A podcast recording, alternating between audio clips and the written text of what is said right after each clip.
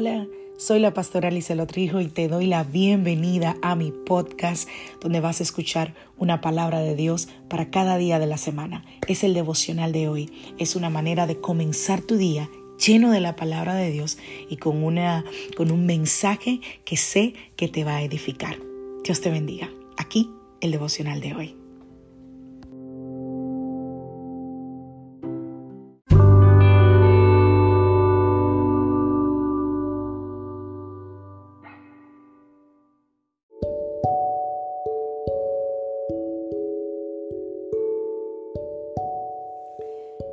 Vida trae sus retos y cada reto debe ser enfrentado. Cada día es diferente al anterior y para cada día necesitamos una palabra de Dios. Por eso el devocional de hoy es una palabra para ti, para cada día, porque Dios quiere hablarte hoy y lo va a hacer a través de su palabra. Por eso escucha el devocional de hoy.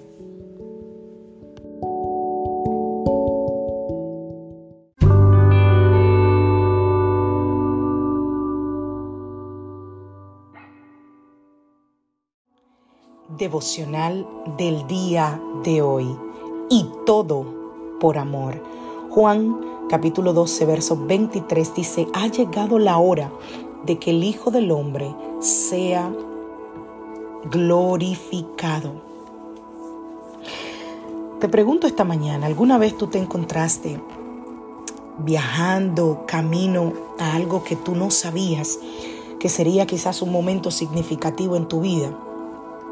Quizás estabas caminando a tu primer día de la universidad o a tu primera entrevista de trabajo o quizás el día de tu boda, quién sabe. O quizás caminabas apresurado, apresurada, como, como me pasó a mí el día del nacimiento de tu hijo o de tu hija. Yo creo que sin duda alguna ese tipo de viajes son diferentes a todos los otros viajes, ¿verdad?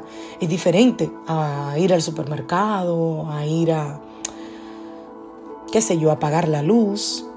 ¿Por qué? Porque esos viajes importantes aceleran tu corazón mientras tu mente va como que imaginando todos los posibles escenarios que pueden pasar.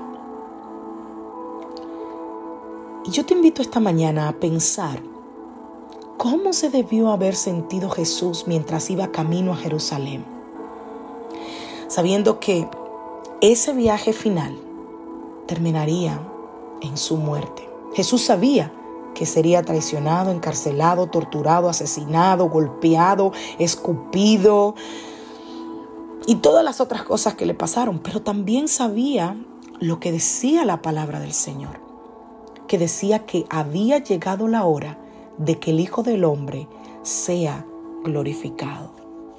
Él estaba ahí a las puertas de ese sueño comenzando el plan de Dios.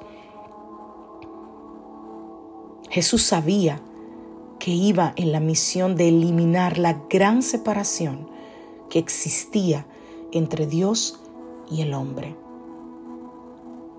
Y que iba a romper el poder del pecado, Romanos 6:6. ¿Cómo? Derrotando la muerte, Primera de Corintios 15:55, y así librándonos a todos. Gálatas 5.1. Nada iba a detenerlo de cumplir su misión de rescatar a la humanidad. El cielo iba a abrirse. Ese era el momento y esa era la hora gloriosa. Y miren lo que sucedió después. Dice que le llevaron pues el burrito a Jesús, luego pusieron encima sus mantos y él se montó. Muchos tendieron sus mantos sobre el camino. Otros, dice la Biblia, que usaron ramas que habían cortado en los campos. Tanto los que iban delante como los que iban detrás gritaban, Hosanna, bendito el que viene en el nombre del Señor, bendito el Rey venidero de nuestro Padre David, Hosanna en las alturas. Marcos 11, 7 al 10. Y la frase en las alturas implica al máximo, a lo más alto, a lo más sublime. Muchos eruditos, que son los estudiosos de la palabra, creen que tal vez los judíos estaban clamando al cielo que participara en la glorificación de ese eh, predicador itinerante con gritos de salvación. ¿Para qué? para afirmar que el elegido, el Cristo, finalmente había llegado. Y esos gritos de adoración mostraron que por lo menos parte del pueblo judío, los que habían visto quizás los milagros de Jesús, los que escucharon las enseñanzas eh, de Jesús, los que anduvieron con él durante tres años, Quizás creyeron que su Mesías había llegado finalmente a traer salvación, a librarlos del dominio romano y establecer su reino eterno. Y bueno, como es típico con grandes multitudes, la emoción, las expectativas, los sentimientos comenzaron a esparcirse y pronto empezó a llegar mucha más, mucha más y mucha más gente. Y el grito empezó a ser unísono.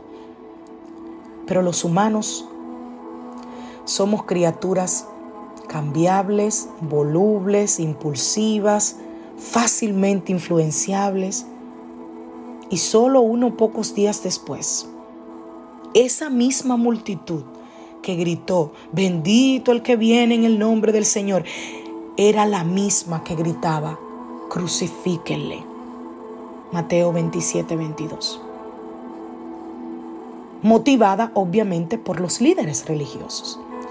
Y eso es lo que más sorprende de todo. Jesús sabía que esto sucedería. Él sabía, señores. Sabía que sería traicionado por un amigo amado y luego por el pueblo por el que había venido a salvar. Sabía que sufriría mucho, sabía que muerto, que él iba a, perdón, a morir como un criminal. Pero ¿sabes qué? De igual manera lo hizo. Y lo hizo de todos modos porque nos ama profundamente, completamente e incondicionalmente. Hebreos 12.2 nos dice que por el gozo que le esperaba, soportó la cruz menospreciando la vergüenza. ¿Cuál gozo? El gozo de redimirnos y de restaurarnos a una relación perfecta con Dios, para hacernos hijos de Dios, para darnos vida eterna en su reino. Lo hizo porque se agradó de ti, porque te amó.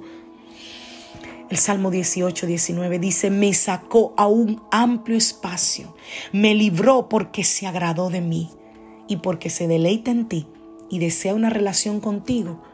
Jesús sufrió ese camino, se subió a ese burro y cabalgó a ese destino. Y lo más lindo es que él dijo, nadie me quita la vida, yo la doy. Yo la pongo y la vuelvo a tomar. Gracias Jesús. Que Dios te bendiga, que Dios te guarde que no solo estos días reflexionemos acerca de la muerte, crucifixión y resurrección de Cristo, sino que el sacrificio de Jesús esté presente en tu vida y en mi vida cada día. Que Dios te bendiga, que Dios te guarde.